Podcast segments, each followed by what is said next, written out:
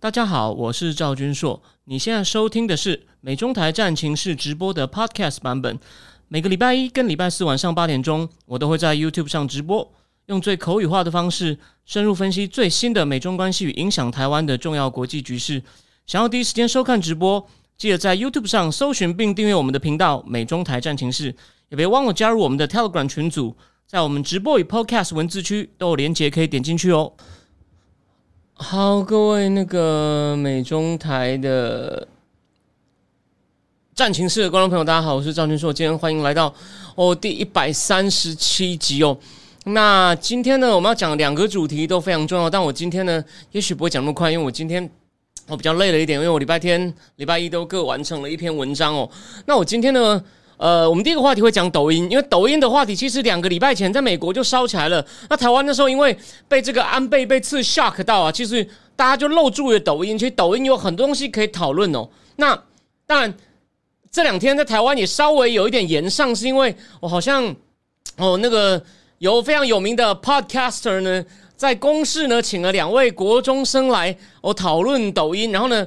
他们对于抖音的风险呢太少琢磨，就在这个台派圈里面呢，诶，有些人就开始提醒有这个问题。那诶，我也觉得这个问题，就说好，我们先不，我们先不批评他，就说他们没有讲的，我们来补足好吗？对，因为我想就说批评也，我我我还太小看，我批评也不一定有用，所以呢，我们就先把重要的知识哦传递给大家。那第二个话题呢？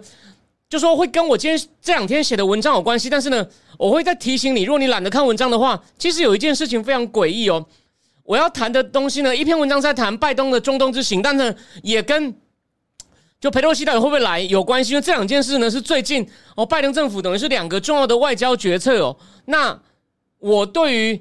拜登的中东之行哦，我我今天写的这篇有参考了。刚刚聊天室有人讲到那本《成王之路》，哦，真的是相当好看。然后呢，至于佩洛西会不会来呢？我们今天呢，到后面呢，我再提醒大家哦，就说我我去看佩洛西会不会来的角度呢，跟目前台湾主流分析呢有一些不一样的地方，但有一些重要部分应该是一定会重复哦。但这跟这个论文论文有没有抄袭是不一样的。可是呢。我有一些角度呢，在我文章里面，我帮泰报写完后，以后我会固定帮泰报写。好，那我们今天呢，就基本上讲这两个主题，今天就先不加长了，就是不不不不加长，我们就不不讲，就先不讲，不加其他的问题了，因为后面这两个后后面后面讲这个拜交政拜登政府两场这个外交考验呢，其实是蛮大的事情哦。好，那我们先从我抖音开始讲起，那我们在讲他的那个。安全隐患，它安全隐患其实分两个。我在上一集、上上一集呢，其实已经讲过一些。但是呢，我们今天呢，在讲两个安全隐患，一个是有关各资泄露，哦，各资被北京拿到的问题。第二个呢，是他现在很多越来越多国家的人开始看靠抖音来看新闻获取资讯。哦，这是两个，就是被被洗脑，等于是被 TikTok 洗脑。其实不是抖音，抖音是他们国内的被这个 TikTok 洗脑的问题。那我们一个一个来谈。但是在讲这个。TikTok 之前呢，我们还是来复习一下它母公司的一些简单的这个商业发展史哦。它母公司大家知道吗？英文叫 ByteDance，字节跳动。呃，福建人哦，张张一鸣。那张一鸣呢，他在有靠这个抖音或者靠这 TikTok 变成世界知名的人物之前呢，他其实在国内已经靠什么内行段子，还有头条哦这样的东西呢，靠靠这个人工智慧找出观众喜欢什么的，已经变得很红。所以当初内行段子。被官方以品味低俗被禁的时候，那时候不是还断友还出来抗议吗？那是少数中国民间社会自发性的抗议，就是因为我们的精神食粮没有了。那当然，我在我前面节目也讲过嘛，就说我常常在批评中共，虽然制造业组装很强，它没有什么原创力。抖音可以说是个例外，它真的是发展很好。虽然我觉得它的概念没有原创性，它这个应用呢，就是让素人。你要拍影片哦，给你一些音乐，给你一些肢体动作，给你一些哦辅助的一些装饰的一些 support，让你看起来像个明星。我认为这个真的是个很有很有创意的 idea。虽然说他把一些东西结合的很有创意，虽然我觉得他结合的每一个部分分开来看呢，我不觉得那是那是完全的原创。可是呢，他真的结合的很好。而且真的符合一般人，一般人不是每个人都能唱都能跳，但谁不想当明星？谁不想像当一个 MV 的主角？所以呢，他也抓到人心，是中共真的有成功、有竞争力的东西，这个没有什么好否认的。好，那我们继续讲哦。那大家不要忘掉哦，抖音最早是模仿另外一个也是中共的 A P P，叫做 Musical Dot 点 L Y 哦，它是另外一个有点像是抖音或者 TikTok 的前身，也是一个对嘴的 A P P，就是你学像学的像费玉清这样唱唱的很陶醉啊，诶，然后呢，他就放出费玉清的音乐这样子哦，你就觉得哦，我好像是费玉清了，有没有类似这样子？那这个 Musical L Y 在美国就已经很受欢迎哦，然后呢，抖音呢是张立明在二零一六年问世的，然后受出来以后呢，诶。我那时候还进得去对岸，我那时候的确看到哦，很多人就把他们抖音的片段就是这样，呃，这样跟跟着音乐这样抖几下的，很快就有人在用了哦，或者是把自己头上弄一个像弄个电子装饰品，有没有？或者是把自己的头换成可爱的可爱的玩偶，哦，都有。那二零一七有了这个海外版的 TikTok，那 TikTok 呢一开始在亚洲其实没有知名度，可是呢，张一鸣做了一个很聪明的决定，他把这个叫做 Music。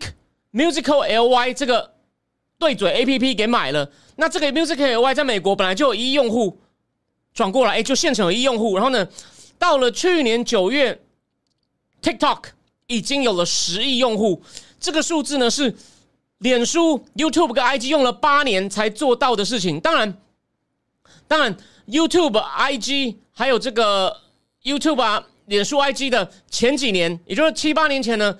哦，用网络上手机联网的人还没有那么多。我这边举个例嘛，我举个例，我我把话题先岔开一下。我去年台湾不是公投的事情闹得沸沸扬扬吗？那当初公投门槛被修的太低，其实是一个问题哦。但他们当初实力，就是那些岛国前进，就黄国昌、林非凡等人在推动公投法补正的时候，我坦白说。我那时候我也不觉得，我甚至还有点赞成。虽然我不觉得那重点，我觉得他们一开始啊，人都是这样爆红之后呢，会想说我不能大头病，我要特别冷静思考。但冷静思考后，反而会忽略重要的事情，会想说我要从根做起。结果呢，当然他们那个时候二零一四一二十一四一五之际啊，去修公投法也无所谓。但他们没有想到，后来我认为这是我独我独特的解释，我不均对哦，供你参考。后来是因为。全世界甚至台湾也都推出这种手机上网吃到饱，所以呢，不管大家不要忘了，虽然这种智慧型手机大概是一零一零年一一年就开始流行了，可是大部分人出门是没有网络的哦，或者是去不是，所以说我记得在一二一三年的时候有一个开玩笑话嘛，过年那时候过年你去人家家，第一句话不是说恭喜发财，是说你们家 WiFi 密码多少？那后来到。电信上因为竞争开始推出那种很便宜的，每个月几百块吃到饱。于是呢，你不管什么年纪的人呢，你看嘛，现在去地铁、警卫，或者是就是坐在那边无所事事的人，都可以偷偷的，计程车司机在等人的时候都可以滑。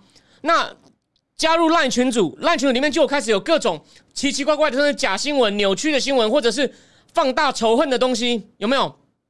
所以呢，你。那时候公投的时候，就说你公投只要二百分之二十五的人哦，一半再一半就可以把政府的施政忽然这样推翻。哎，这我我再讲一次哦，这真的不是说我去年讨厌国民党，虽然我的确讨厌国民党。你国民党执政，如果国民党执政，民进党随时可以这样一半的人去投，一半的人赞成就把你推翻呢。以商业先不讲其他，以商业观点，那个对外商或者不要说外商，本国人。谁敢做大笔投资啊？我的对手就弄一个公投把你搞掉，弄多一点钱。所以呢，当然以前他们在推这公投法补正的时候没那么快，那时候没有想到是的，我手机上网变这么发达。好，回来，所以说呢，呃，但是一个敏感的重要的话题啊，经过适当的动员呢，五十并并不难，然后又又五十又五十，其实就说。其实我就说，这二十五个人可以绑架国家，它的含义在，它可以推翻政府政策，哎，因为它有强制力。然后呢，五十五十的投票率，以这样讲好了，以也也许以欧美来说不算低，因为聊天室有人问，不算低，可以台湾来说啊，它其实真的不难，它只要问题稍微重要一点，以以重要的问题来说，除非那个问题真的是太 trivial。但是，只要是一个主主要的问题，就比如政府好不容易通过，因为这样好这样有一个话题是反对跟赞成的很接近，然后它又很重要，那这样只要反对跟赞成很接近，他永远就用光头把你挡死。你有想过这个问题？哦，而且这个年代就是有手机可以发动讯发讯息动员人。哦，好，那我们继续说。那所以我的意思说，所以说，当然你说他四年就达到十亿用户，比脸书有管快一倍呢，也是因为后面就是用手机的人越来越多，所以也不完全是他厉害了。但是呢，那我就忍不住把这个话题岔开讲了一下。可是呢，他真的是威力还是很够哦，就算是。他也有占占到，就他出的比较晚，那时候可以用手机上网的人多很多，跟当初脸书跟 YouTube 开始。可是呢，从二零二零开始以来呢，它都是最多人下载的 APP 哦。这应该就是只在西方世界哦。百分之四十四的美国的 TikTok 用户小于二十五岁，那你要不要猜猜看，脸书多少用户小于二十五岁啊？就百分之十六，哎，差快三倍，哎，这很夸张吧？所以他真的抓住年轻人的心哦，就是轻薄短小，然后嘻嘻哈哈，很开心。这我没有批评的意思哦，我是年轻人，我也喜欢这个哦。那而且呢，他推送他的运作背后演算法原理也都不一样，他是用人工智慧哦去。推去自动推算东推送东西给你，不像脸书是你会看到什么根是根据你的朋友圈哦，或者是要追随着很多的影片才容易被推送不不同，所以呢，脸书上的明星账户就很多人很快红的账户呢，都是像什么运动员啊、歌手或他本来就是名人的，所以脸书等于是复制现实世界。可是 TikTok 上很多人就是一些素人啊，开始自己录影片啊，就越录呢越录呢就越又越录成就越录成明星哦，他就是真的叫做 TikToker。TikToker，我举个例哦，我我给大家看一个东西哦，这个人，因为我今天因为我不知道什么那个影片，我刚从电脑下载的东西在那个荧幕上弄不出来。这个黑人你一定知道吧？他是塞内加尔裔的喜剧演员，不过现在在意大利，他叫做 c u b b y Lame，Cubby Lame，他在 TikTok 上有一亿四千六百万个追随者。然后他虽然本来是喜剧演员，他本来没有知名度啊，所以 TikTok 好像真的是真的是提供一个素人成名的机会。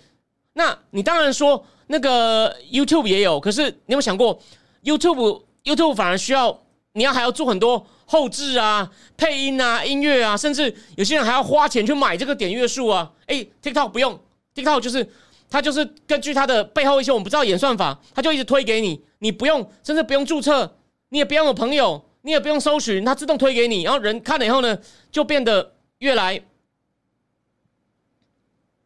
越来越黏，越来越越来越。就变成年年限越来越高哦。那刚刚聊天室有人在回说，他跟我在讨论这五十哦。我等一下再回应你。我觉得你讲的也有道理。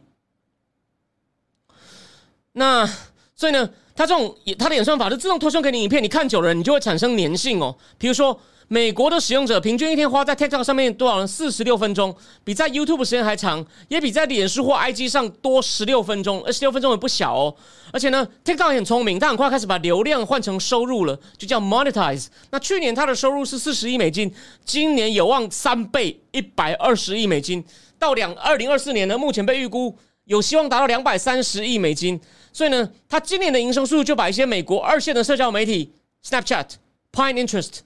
Twitter 等等都抛在后头，已经跟 YouTube 并驾齐驱，而且呢，TikTok 还有机会再成长哦。我们以它的母母那个前世，或者是它的姐妹作抖音来看，墙内的抖音使用者一天花一百分钟在上面，是中共的网络使用者花在网络的总时间的百分之十二哦。你看，百分之十二哦，很夸张哦，都用在抖音上面哦。就中共你墙内所有人花在网络上的时间有百分之十二是为了抖音，然后呢？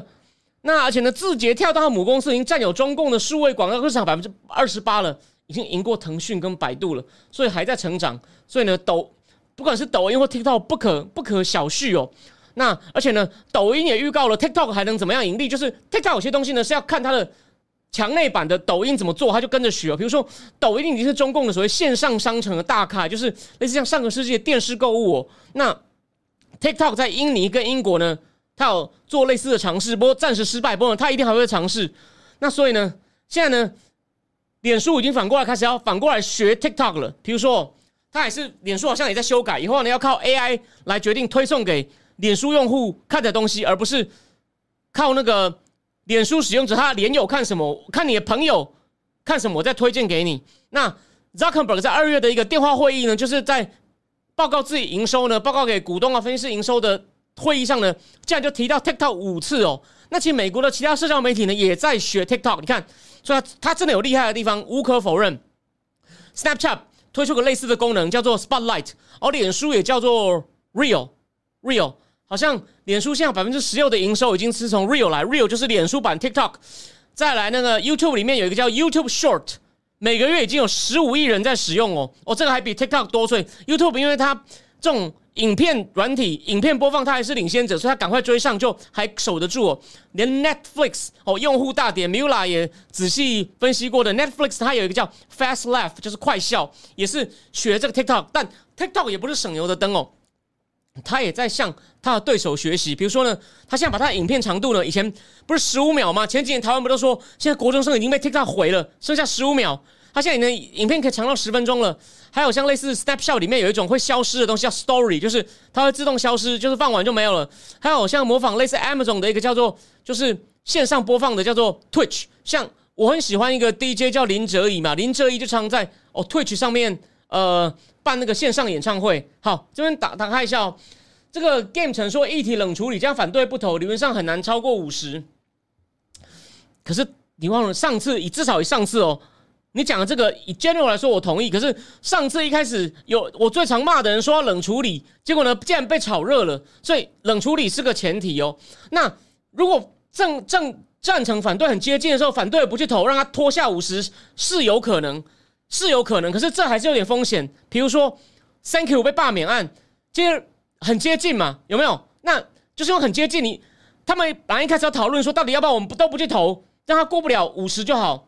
哦，我我虽然讲到罢免，但有点类似哦，就是你你这样就赌很大哦。如果不小心过了，你都没去投，那就对方就压胜你哦，因为全部都是投了嘛。像像韩国瑜那次有没有？我对不起，我把我把罢免一起拿起来讲，因为罢免的门槛也有点像。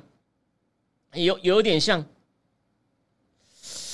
然后现在 Steven 去讲的，对国外这几年不是很多不要命为了拍抖音这类的社群短片搏命演出，青少年多少会模仿？Exactly, exactly，有些不小心丧命啊，就从火车来要赶快跳走，就火车王提早来，他时间没算准，类似这种东西。还有就是类似，反正就是有这种东西啦。然后还有什么呢？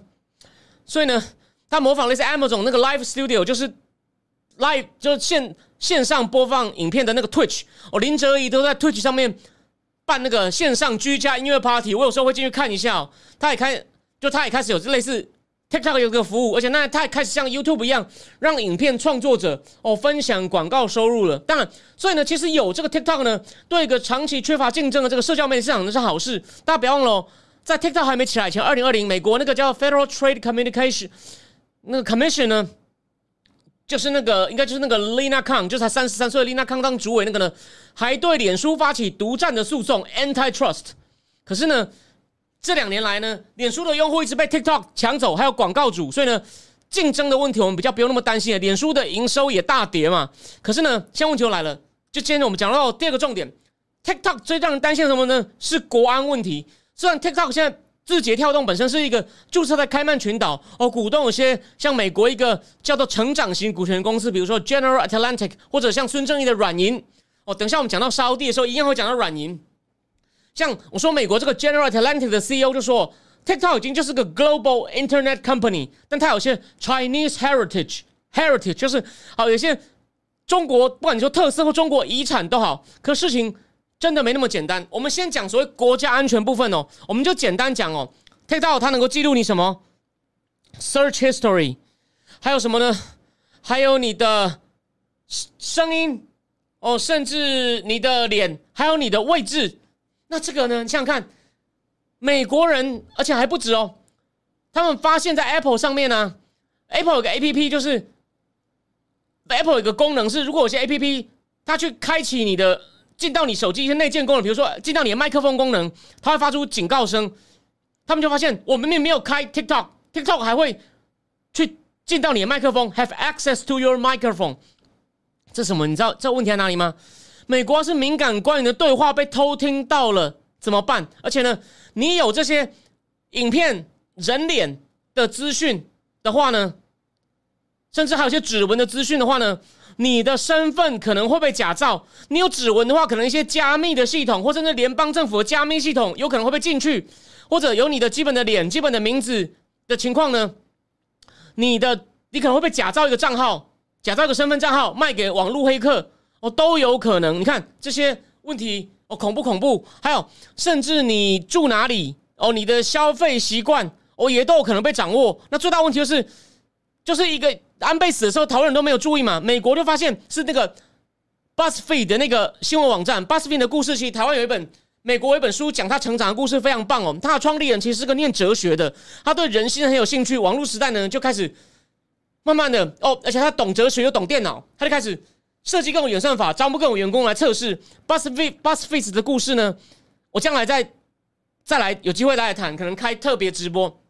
那本书是写 BuzzFeed、华盛顿邮报还有另外两个媒体，就讲四个时代新旧媒体的起起落落，写的非常好，资深媒体人写的哦。那重点来了。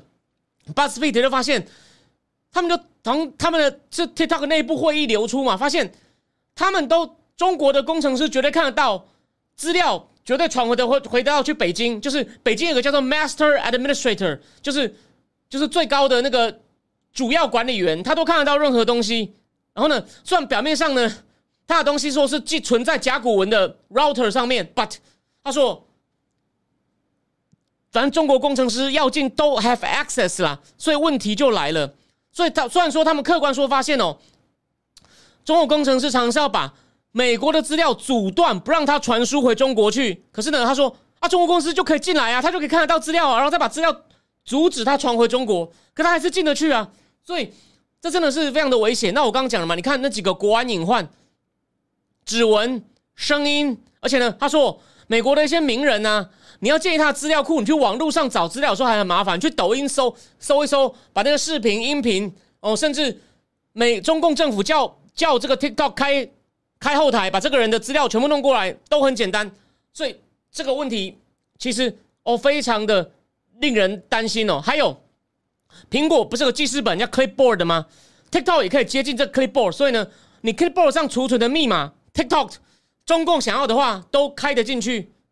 你看这。对不起，我真的是想骂脏话，这个这个多危险呐！对，王鹏志讲到乌俄战争，就有人发现开 TikTok，结果哦就被轰炸。哎，我刚刚才想，那个五毛没有来，欢迎欢迎欢迎欢迎。好，那所以你有没有发现，这是国安的部分哦？再来一个，我前一集提过的新闻，TikTok 的上面的新闻与开始有那种 news feed，那。所以呢，一些在国家主流媒体比较不发达呢，他的新闻在 TikTok 上看新闻的越来越多，所以连对 TikTok 做了半岛的经济学人都在 TikTok 上开了一个账号了。我给大家看一下哦，你看，像泰国啊、印印度尼西亚、Indonesia、Malaysia、Philippine，有没有？就是 accessing news 上 TikTok，就是使用者在 TikTok 上去看新闻的哦。从一月到二月，一月到二月百分比。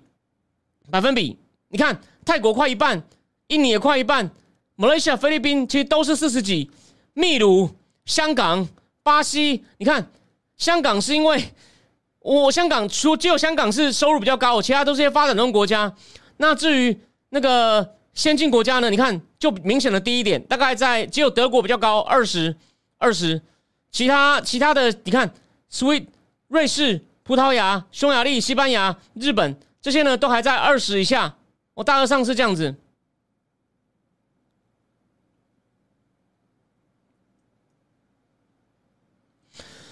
那所以呢，新闻那这样当然，他们就发现有抖音呢。你在抖音里面一开始哦，前两年一九年的时候呢，TikTok 跟抖音的这种叫 Content Moderation，就是它去监控的关键字呢一样，所以天安门啊、台湾啊、香港、西藏呢，搜出来结果都会很多都被删掉。后来他们改了，就是 TikTok 的的那个，他会决定商文的标准呢，就海外独立一套是好一点。可是问题现在来了，到底他推送给你看的新闻的推算的演算法是什么，还是不公开的？所以呢，会不会人家常看新闻，然后中共都推他要他想要你看的新闻，久了就被中共洗脑呢？就发现就会说维吾尔是职业训练营呢，病毒是美国克里特堡呢，哦，香港都是暴徒呢，台湾都是民进党。台湾都是民进党在操弄舆论呢，会不会是这样子？或美国都是枪击案？你有没有想过，这是会不会令人担心？所以 Ted Cruz 就说，TikTok 根本就是特洛伊，就是特洛伊木马哦，这真的是很严重的，这是个非常严重的问，这是非常严重的问题哦。那还有呢？再来，当然还好，因为现在美国修法，我之前不是常念过那本《天下大乱》，John Cornyn 修了那个外国投资审查现代化法案，就是我们要现代化审查外来投资流程法案呢。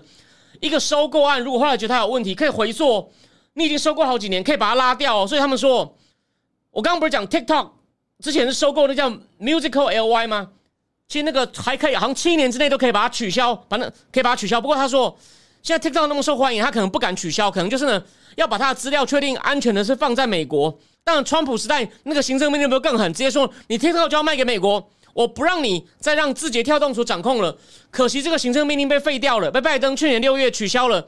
虽然拜登有补新的行政命令，但只是在讲要小心外国软体的一些原则，那就是个乌鸦的老虎。我在我脸书上已经写过了。那现在呢？TikTok 是说我们的东西都放在甲骨文上嘛？那其实不止甲骨文，不止代管 TikTok，也代管 Zoom，Zoom 的各资，因为 Zoom 也是也是那个华裔的企业家。哦，所所创立的，可是问题来了，现在就说我们可能要用一些法案去做一些规范，一定要如果拜登政府不像川普政府做一些强力的行政命令的话呢，那可能就是要哦国会用国会来立法去重新对各资做限制。他如果违法的话，你看那个美国不是已经有官员说呼吁苹果跟。Google 要把 TikTok 下架吗？问题是他不能强制啊。他说有治安疑虑啊，甚至有被洗脑疑虑啊。可是基本上是我们是拿它没有办法的，只能够呼吁哦。这是这是第一个问题。所以呢，但还好我们还有一些，就是我说嘛，审查外国投资的法案已经修改了，这是另外这是另外一个哦我们可以处理的。可是反过来说，你如果要让那个 TikTok 再强迫他卖掉。中共那边已经把 TikTok 的演算法定为一种敏感科技，禁止售给外国人。所以呢，中共也在也也在防这一手了。甚至呢，TikTok 如果想上市，也会有个问题：它的资料演算法，万一审计的时候开放怎么办呢？中共是不会开放的。所以呢，其实 TikTok 为什么？所以现在张一鸣呢，本来想上市，现在又不敢了，因为他一上市就是等于很多牵涉到一些法规硬碰硬。根据中共的资料安全法哦，很多 TikTok 的东西呢，都会被命名为 core data，什么叫核心资料？其实中共定的很含糊，只要影响到国家安全，那影响到国家安全，当然是我说了算呢。我中共只要我看你不爽，觉得你有威胁，我就说你威胁到国家安全，根本就那法治都是假的，跟那个跟那个那个五毛，当然他习惯了，他不觉得臭，但我我们我们觉得臭。可是现在因为聊天室有人问哦，微软不是说要买 TikTok，可是目前没有什么新的消息，目前真的是没有新的消息。所以，就说美中的规范，拜登政府如果再不注意，再被因为现在爆出来呢，才被迫赶快有官员出来呼吁说，Apple、Google 不要做啊！这实在是让自己国家门户洞开啊，并不是说我们支持共和党。Ted Cruz 讲说，就像一个特洛伊木马，真的不是，真的不是没有道理的哦。那哎呀，讲说其实这些大数据的收集，到最后就可以像美国队长二里面的左拉演算法一样，只要有相应的攻击技术提升，就能达到瞬间消灭所有对手可能。这样解释就就这样比较就能比较让大家懂各自被收集可怕。OK，了了解了解，你讲的还蛮有道理的。所以很可惜啊，川普时代的行政命令就是那时候不是叫甲骨文去买吗？那时候甲骨文它其实是个已经这几年它的软体啊，企业软体没有卖那么好了。然后呢，甲骨文的那个 Allison 是跟少数跟那 Peter Thiel 一样是少数挺川的戏骨企业家。所以呢，但川普那时候有点嘴又太碎，我在讲说，嗯，我促成一个买卖，美国政府是要拿佣金啊，然后又又引起大家抗议说，你这个死商人就想赚钱。但其实川普时代这个这个东西其实可惜啊，在他还没养大，就是应该他还没在养大以前就应该把它割下来，为美国所用，这样才能保卫美国国家安全。所以呢，这实在太危险了。那这边我们讲一个更根本的问题哦，我知道像那五毛，我们我们站在他的立场，他一定会说。你们美国的 National Security Agency 还不是到处侵入人家软体？这个实地有那本书叫《零时差攻击》，非常好的书，你应该去看，有中文版的哦。你们美国还不是？哎，你如果 National Security Agency 的侵入人家的资料库被你抓到了，你可以去法院告他，虽然不一定告得赢，但你如果你中共，你敢去告公安吗？法院敢受理吗？对吧？美国也有应该改进的地方，他但。每个国家可以为了情报做一些事，这个我同意。可是呢，中共是普通一个公安哦，他就可以叫 TikTok 开后台，就是国家权力不加节制。美国 National Security Agency 呢，他们呢还是有一定程度受到节制。当然，他对于他的敌手国家，他很不留情，所以中共很防这个。中共会防有他的道理，虽然我希望中共防不住，哦，这是我主观的客观上，中共很怕美国的 National Security Agency 冲进来，这个很合理，因为他会这么做。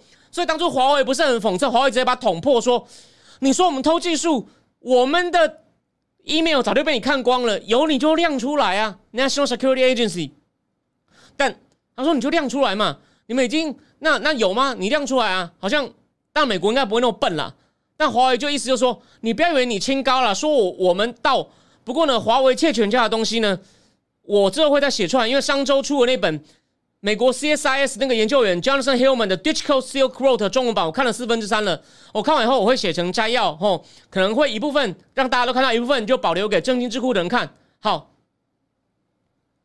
没有的是，你每个也这样讲，那那个那个五毛的说，普通公安没有那么大权力，哎呀。反正你们一个专责的网络警察部门就可以了啦，就这么简单啦。美国，美国，美国一定要偷偷坑坑的搜索票，虽然搜索票也有可能会滥发。你们呢？哎呀，你们那个，我以前有一个人告诉我，一个台湾人，这个不是去跟他对骂浪费时间，讲一个实际例子。有个台湾人，他因为工作到一个中共一个四五线的小县城，他就用了 VPN，他想要自己看一些墙外的东西，看了两个小时后。当地公安来敲门，哎，小台湾小哥啊，你是不是在用什么东西啊？你是不是在翻墙啊？你跟我讲，普通公安没有权利，那是一个真人说，他跟我讲说，那是我亲身的经验，我真的吓到了，对吧？对，风花雪月补充好，情报法好，那我们第一个话题呢，就先讲到这里哦，我们后面再回来补充哦。那我先换一下标题。我今天上线两篇文章呢，我我都有贴在群组里面。其实你要看很快，但我先我就讲我两篇文章的重点。你看，被左右两大报骂呢，其实有时候也是有类似的事，比如台湾也发生过。就记得以前不是有个洪瑞珠嘛，是台湾民政府去呛一个老兵，就叫老兵滚回去，他的态度很粗鲁。那次不要说是绿的，连蓝的连胜伟也说莫名其妙，蓝绿都骂。那所以拜登政府呢，就不要说是拜登政府了。我想以前川普政府也会做一些事，左右都骂。哎，可是现在问题来了，拜登政府呢，在一个月内连续两件事，两大报就是《Washington Post》跟《Wash》跟《Wall Street Journal》都骂呢。其实这就不寻常了，这就是我提醒你的事情。先讲他去中东，他去中东的是《Washington Post》，当然是因为那个。被分尸的 Khashoggi 是他们的记者，这其中一个原因。可是呢，不止他，就是连光谱上左派的 Adam Schiff 大川黑 Adam Schiff 哦都出来骂，就是你不该去，你不应该，人权还没解决就对他妥协，所以说就左右都开骂。那右派主要是骂什么呢？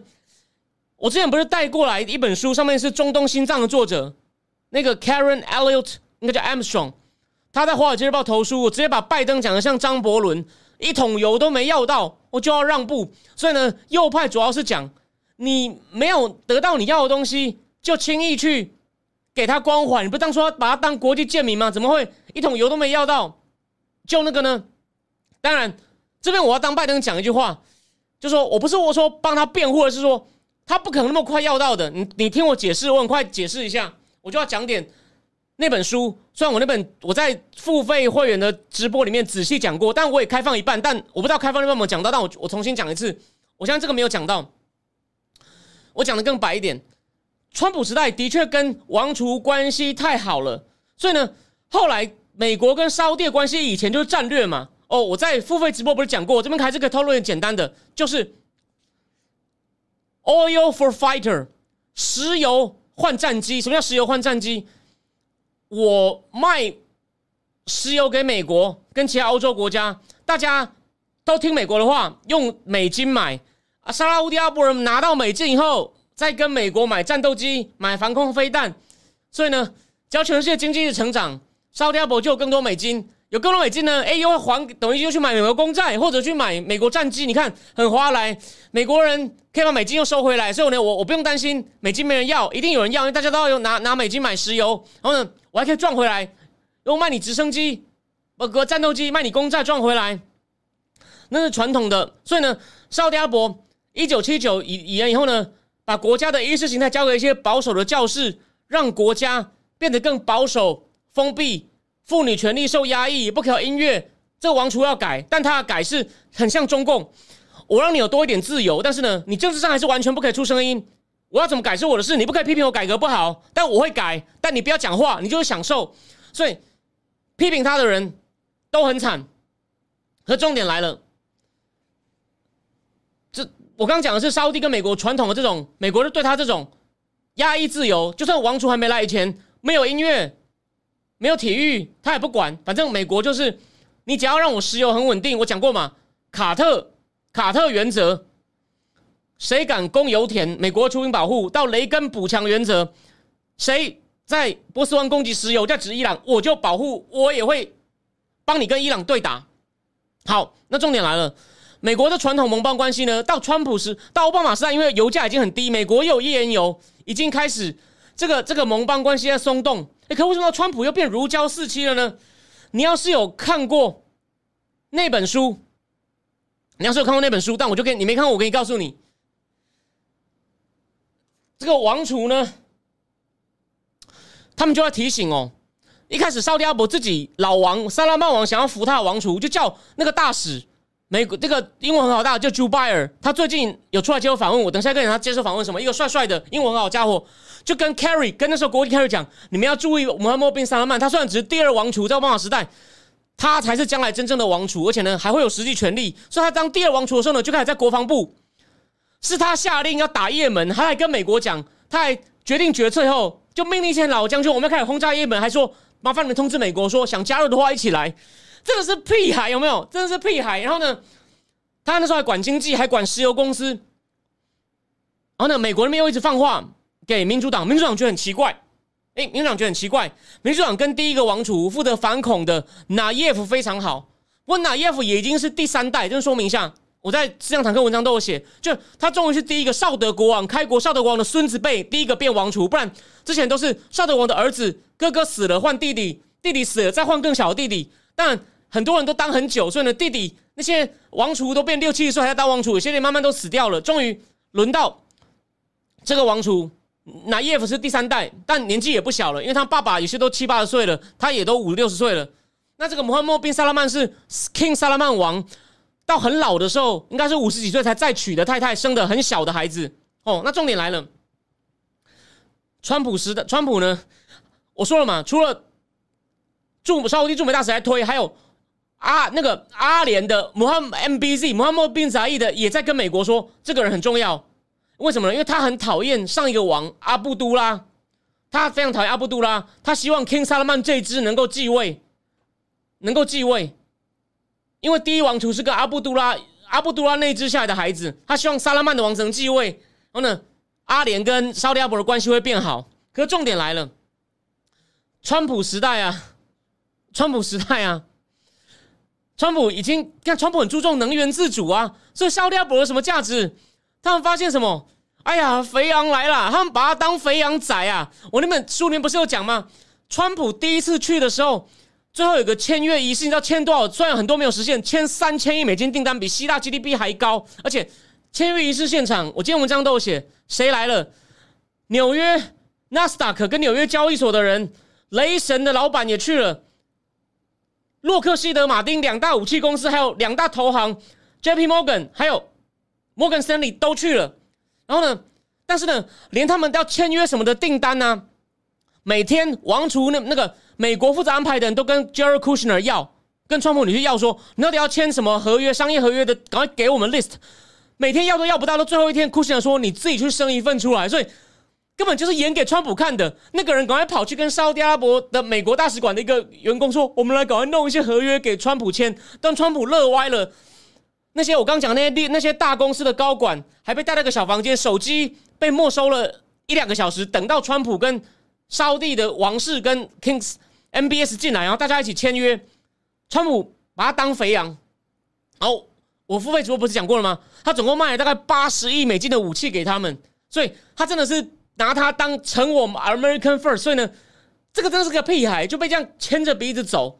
啊，所以呢，他跟沙特阿拉伯关系重新巩固了，不因为石油。可问题来了，民主党就觉得我是参考一个专家意见，我觉得很有道理，就变成一个 partisan 了。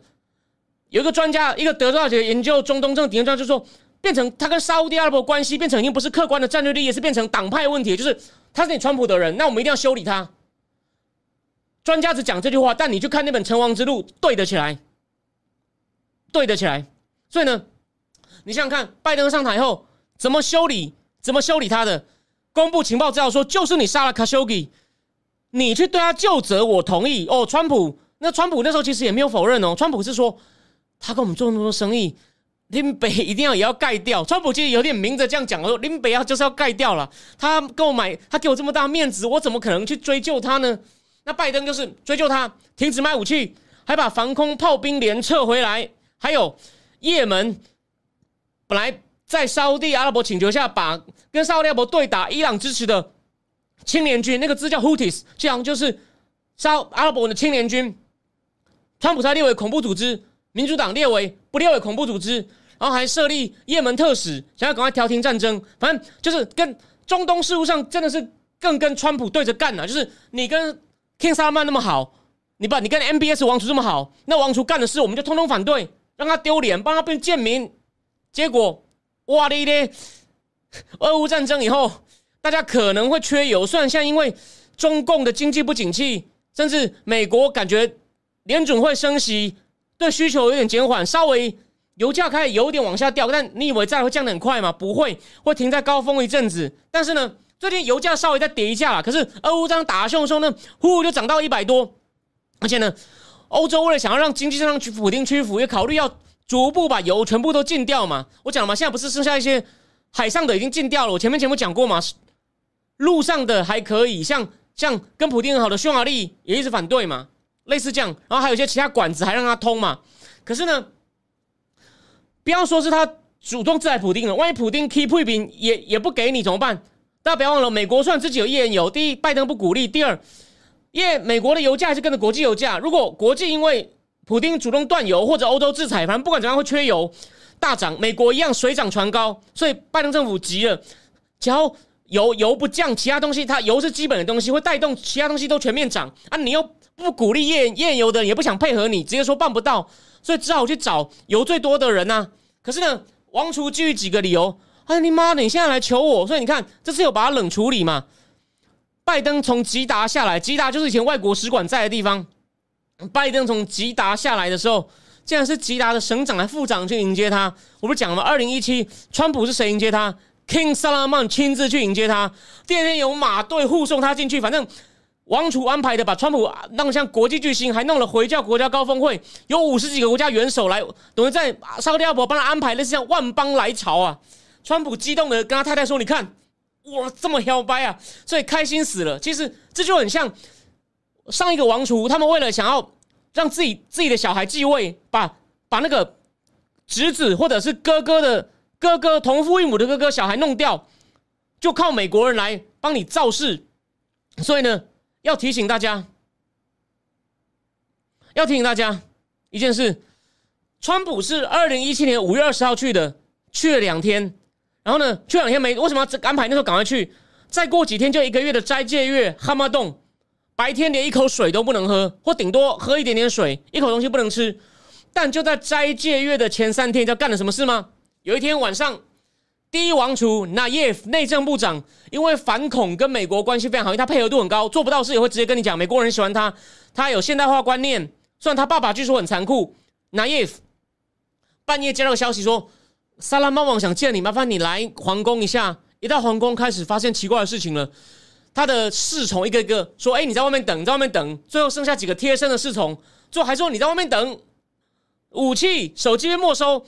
那耶夫坐在一个小房间里，开始有人跟他劝说：“说王已经跟打电话问过了，当初我们共同推举你跟 King 萨拉曼当王储的三十四个有权利选王储的三十四个人，有三十一个同意把你换掉。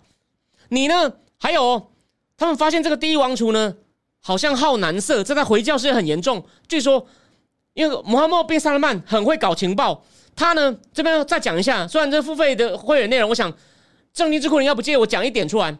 穆罕默宾萨勒曼他没有国外的经验，跟其他王储不一样。可是呢，他的爸爸 King 萨勒曼当了利雅得省长，省长当了很久，就是首都的省长。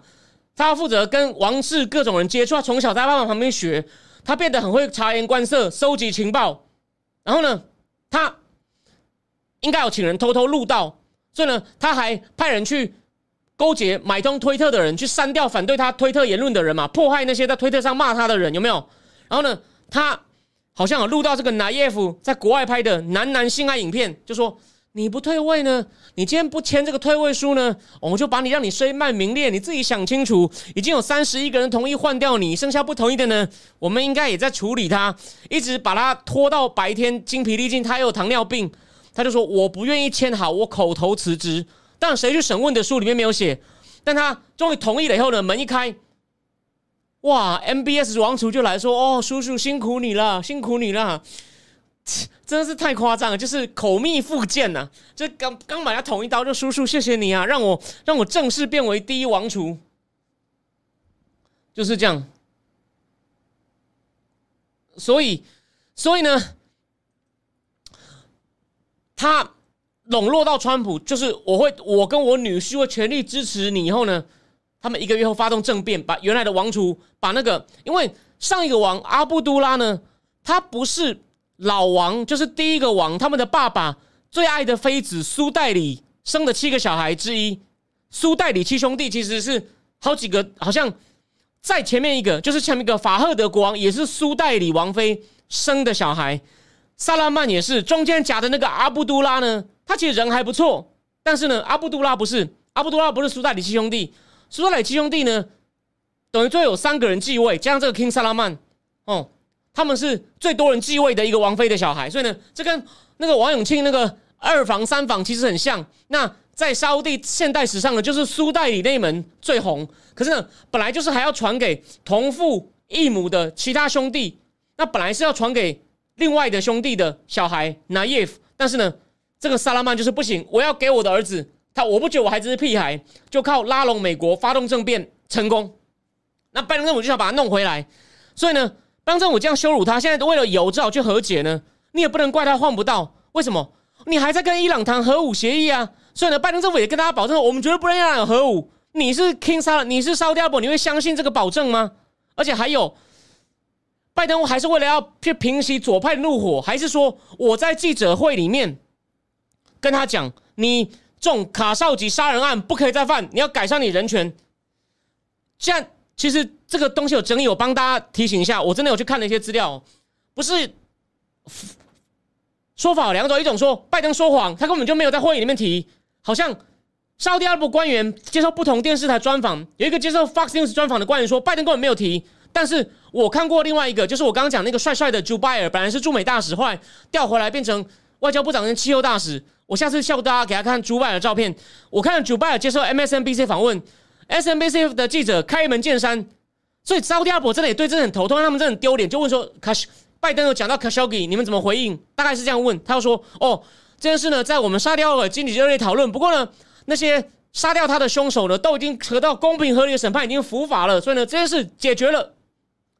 哎，他后来还反问他，可是美国情报早情报机构说：no no no，没那么简单啊，是你们王储下令。他说：美国情报机构不可信啊，你们当初不是说伊拉克也有大规模和？呃，毁灭性武器吗？所以你们发现问题来了。所以呢，拜登是有提的，他同意。九拜尔说拜登有提，但是我们就跟他讲，我们已经处理好了，就是卖过来乱卖过供啊。可是你们发现，就说我没有说，我觉得拜登提也算有点肿。可是呢，你有没有想过，当你现在在求他的时候，你要有技巧一点，你应该要巴结人家。这时候你就要学一点川普那种商人狗腿的技巧，至少在当下，好吗？就是说，你伊朗还没对方对方放心。虽然说伊朗核协议的谈判呢目前陷入严重僵局，可是提醒大家哦，我我出门前我看到一个标题，法国总统马克龙说还有希望，所以你根本中东都会对你不放心。还有他们都怕哦，沙特阿伯就是多余产能，石油产能已经不够，他怕现在一口气都把多余产能都开光，为了给你拜登面子。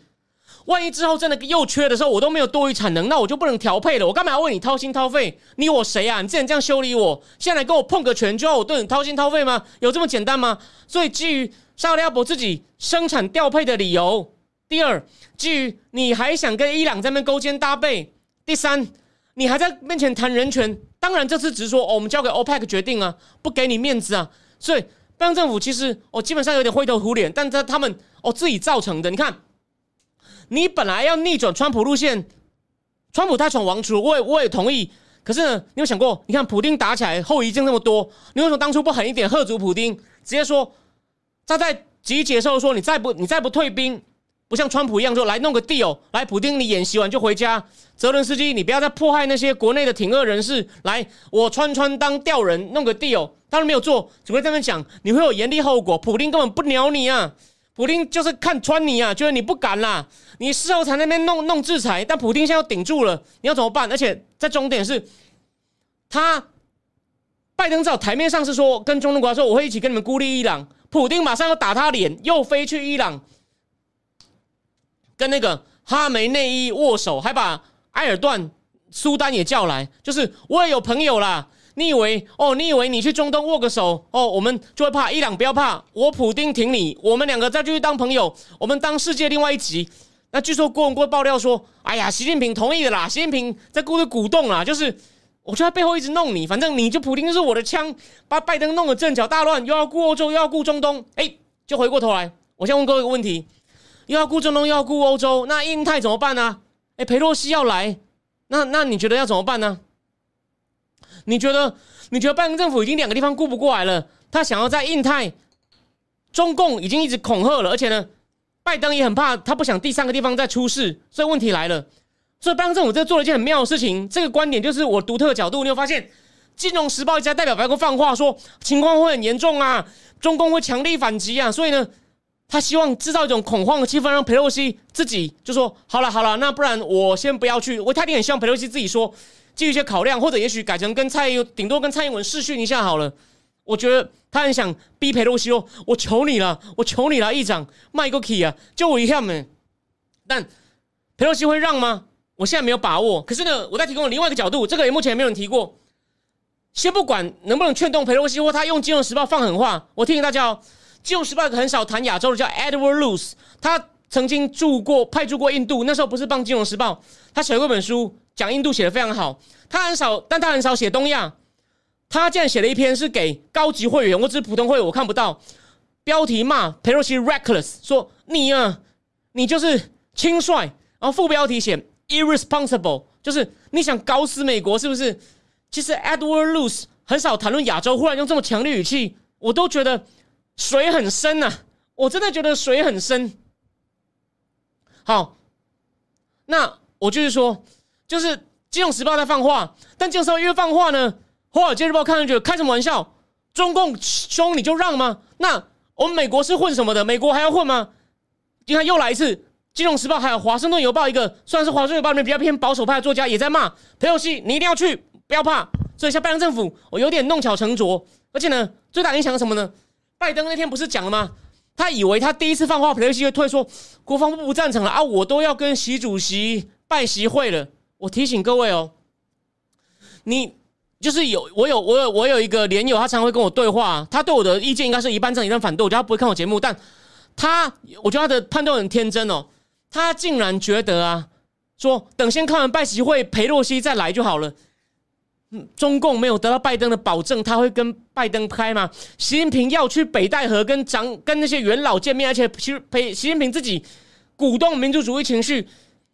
如果我先开完，还答应了拜登任何事情，然后佩洛西跑去跟蔡英文见面，习近平就算不被政变，习近平大概会被那些军头或元老用，大概会被几乎要被吐口水啊。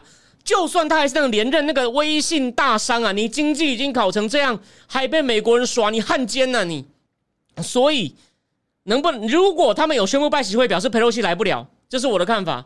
所以如果但是有另外一种可能，我说了，班政府现在剩一招，用骗的跟中共说佩洛西不来了，先你赶快跟我开拜习会，我们把事情瞧一瞧，然后事后呢再推给佩洛西说他又发疯，他自己要来的，但。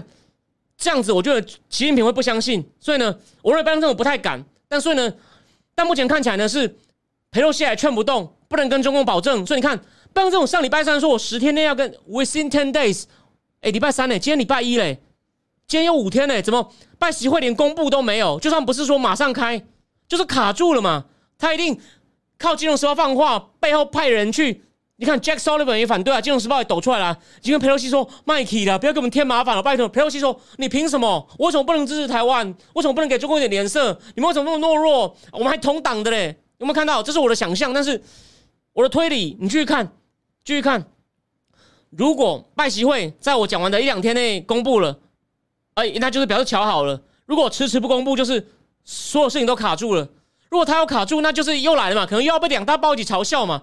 做到这样真的是可悲又可怜呐！哦，真的不是我笑他。对，穆世伟有讲弄巧，不是你有没有想过？穆世伟，我跟你讲，裴洛西可能本来就是要这样子，但是消息可能还是走漏啊。所以为什么我们？你让我谢谢，我我讲一个，我讲一个比较早一点的话题。当年季辛吉要从巴基斯坦溜进中共境内的时候，他不是从巴基斯坦？然后呢，溜进去，而且第二天还有找巴，好像还找了一个巴基斯坦一个胖的人扮成他，说去一个度假胜地吃吃吃水果吃坏肚子。但是之前知道基辛吉会从巴基斯坦溜进中国境内的只有一个人，就是后来当东亚国务卿的基辛吉的助理温斯顿罗德。罗德回到家，他说：“你连跟你太太都不能讲。”啊他还是个华裔小说家包伯奇。那本书里面有一本书要转向，里面有写，他说罗德回到家一句一言不发，一直撞在窗户旁边，看着窗外。鲍勃奇以为他要跟他离婚，你知道，就说你裴洛西这件事情也很敏感，但没有到像当年基辛吉那种石破天惊，所以呢，消息走漏了，拜登一听到还得了，可能就 Jack Sullivan 或 Blinken，我是觉得比较可能是 Sullivan 啊，就赶快用金融时报说，嘿，快帮忙哦，放消息出去哦。他要跑去想害死我们，快点放消息，大致是这样，所以走漏了。我同意，本来就是应该佩洛西应该要滴水不漏，偷偷。当然还有另外一个问题，他职位太高，军方要帮他安排啊。军方可能会有跟有人拜登讲说，哎，他来叫我们安排，哎，说他几号去台要去，哎。当然，好像他还有偷偷问其他的议员要不要去。华尔街日报有，虽然他没有直接挖到这消息，毕竟不是他跟政府关系不好嘛，他一直在骂拜登嘛。华尔街日报有得到消息说，佩洛西有在找其他人，他可能没有讲的很明，说要不要跟我去亚洲。华尔街日报有听到这风声，所以呢，反正不管从很多条线，这个消息都漏得出去了，就这么简单。那林毅，林毅说他不相信中共敢对美国一掌出手，没有。佩洛西讲的很夸张，我也不相信说把他击落，可是呢，半飞啊！你有没有想过，他如果就算佩洛西平安降了，中共战机如果真的飞进我们领空？怎么办？你要不要击落？你要不要击落？那个邱国正没有前那个老冯大鹏有种，但我不要说纯粹怪他这么臭老路，可是大鹏比较懂嘛。大鹏就好像直接跟空军作战司令说：“你可以自行判断，不用等我命令。你觉得该开火就开火。”好像有，如果我讲错，帮我补正。但大鹏好像要给他比较多自主权，但因为可能大鹏自己空军出身，比较有信心嘛。哦，然后呢？邱国正其实蛮蛮，就我感觉他蛮规矩的哦。那飞进来怎么办？还在讨论开紧急会议吗？总统快点来！总统，我可不可以叫他击落，还是驱离，还是怎么样？怎么办？你有没有想过？这其实蛮麻烦的。我这不是帮拜登讲话哦，是真的很麻烦。算该不该去是另外一回事。佩洛西来，我说了，我就算我讨厌他，我也很喜欢他来。可是中共的军机真的半半半，跟美国台湾飞机、三国飞机。大眼瞪小眼，靠近到台湾领空了。然后张泽凯说，大概再中一次 COVID，可是这次就没有人信了，那次没有人信了。哇，不过很有趣，这个五毛说没有半飞，怎么可能半飞？他自己他自己软掉了。哦，希望贵国的都跟你一样软就好。但中共呢，他一定会做一些危险动作，就是不要挑战我们的底线，这我还蛮同意的。但但是，我应该准备好啊，我怕你哦，我们不受你勒索。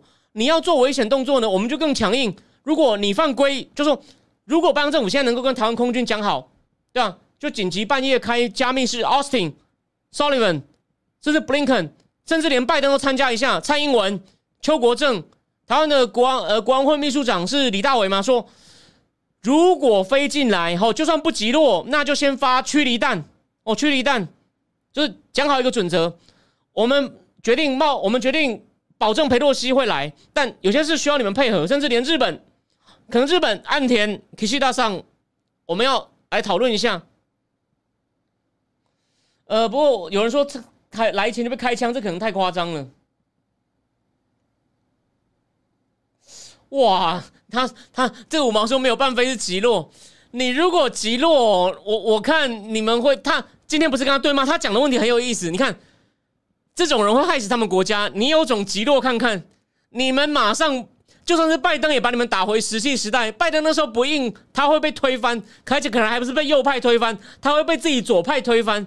敢击落美国议长的飞机，拜托你赶快跟中南海建议一下，这个实在太妙了。这真的是义和团，对不对？今天这不是浪费时间跟他对骂，就是你刚刚看到，最后我要提醒大家一件事：我在《泰报》那篇文章有写，情况跟第一次世界大战有点像，像的不是说会全面动武，大家不要紧张。但重点来了，没有人有下台阶。你看这个就是例子啊，他也是说不能让，要把它击落。然后呢，美国是靠《金融时报》带风向，说很危险，不要去，好像反效果了。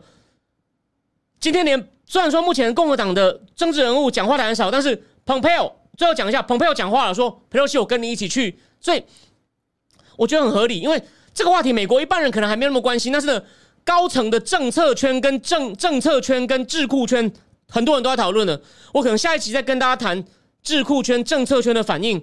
目前就我上一集讲过一个众议员反应，蓬佩奥因为蓬佩奥可能很希望他选总统，觉得川普不要硬撑，因为川普也被很多人讨厌，只要蓬佩奥走川普路线就好。问题是。蓬佩奥的民意基础不够，民调只有零点五，虽然还是比蓬佩奥比彭斯的零点三高。一般美国民众只是大略知道他，他没有人气哦。最有人气的是 DeSantis 哦，再来是像是像 Ted Cruz。所以呢，可是蓬佩奥因为他外交圈、智库圈，毕竟他当国务卿当的还不错，所以蓬佩奥在高层他讲话是有分量的，在精英圈里面，可是一般人没有那么注意哦。这是提醒大家，所以呢。但是呢，在高层圈烧起来呢，拜登这还是很难看啦。所以呢，老实说，我觉得有点刺激了，骑虎难下了，下台阶，各方的下台阶都被搬走了。所以呢，我呢，我的我的在这样谈跟文章说了嘛，这是一场后安倍时代的压力测试快要来了。结果怎么样？以我分量，老实说，提前说不知道，我只能给你一个预测方向，看看拜习会不会宣布。哦，那当然有种情况，拜习会不宣布，拜登政府硬了，希望他硬了。佩洛西飞来了哦，有种情况我就很糗。如果连中共呢，就完全让这个五毛失望了，中共也就是象征性叫一下呢，这机会不大。是拜登来了，然后呢，战机真的出现危险动作，然后拜登政府强硬打回去呢。好，那时候到时候我一定会喊 Let's go Biden，拜登，你终于醒了，继续保持。我以前不应该这样骂你，跟你对不起，但那机会不大。我认为还是想一个理由把佩洛西搓掉，然后呢，拜习会。还是好不容易就开了，然后呢，双方各让一点，哦，这是比较可能的结果。我不确定我一定对，但供你参考。我把各种剧本都大概告诉你了，好吗？哦，转眼间九点零二了，好，今天有点累了，因为已经连续两天写两篇文章了。我这跟智库跟有订阅的胜利智库订户讲的不好意思哦，我会再上线一篇文章，除了我上礼拜四讲的那个中共的海外外交危机外呢，我会补充巴基斯坦跟斯里兰卡的仔细情况，我觉得蛮精彩。我把最权威的著作的内容加上。金融时报那篇讲总览总体数据的个案跟总体数据整理成一篇，让你非常了解“一带一路”的问题，好吗？那个会会把很厉害的专家分析很细的东西呢，提供给你。应该最慢明天应该会上线哦。不好意思，当然我上次上线了一万两千字，诶，相当于一个月的分量，诶，所以我绝对没有少给各位，只是那这次那篇太长了，所以我这次加上我开加开直播，所以比较久哦。不好意思，这次上线时间稍微晚一点。好，那今天呢就讲到就讲到这边。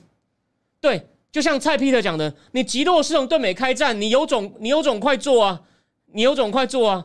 然后大一都陈述，他拜登硬起来之前，我会持续喊 Let's go Brandon，没有错。我目前也觉得他硬不起来。他我刚刚说的，他硬起来，应对很好的几率百分之十。他他硬起来，中共软掉在百分之十，但另外八成是他先拖拖到佩洛西，把佩洛西拖到说，好了好了好了，不去了，烦死了，懦弱。拜登说啊，麦亚内啦，麦亚内，以后再还你啦。这个八十，再讲一次，拜登软掉八十，百分之十是拜登硬到底，我们都错得很糗，我们要一起喊对不起拜爷爷。另外一种是拜登运气好，就是他硬了一半，后面这样中共自己退了，哦，他运气真的鸿福齐天，难怪能选上总统，百分之十就这样，哦，对不对？开讲，都不对可以笑我，就这样。好，我们不好意思，礼拜四是会员节目，是付费节目，哦，但还是会开放大概二十几分钟。讲一些利率、汇率怎么决定，我觉得蛮有意思的。联准会也要升息嘛，有没有？所以我的话题还是很有，还有那个很有很有那个，就是紧贴的时事，好吗？虽然那是个比较深的话题，好，那就这样子，谢谢大家，Let's go, Brendan！希望拜登硬起来，晚安。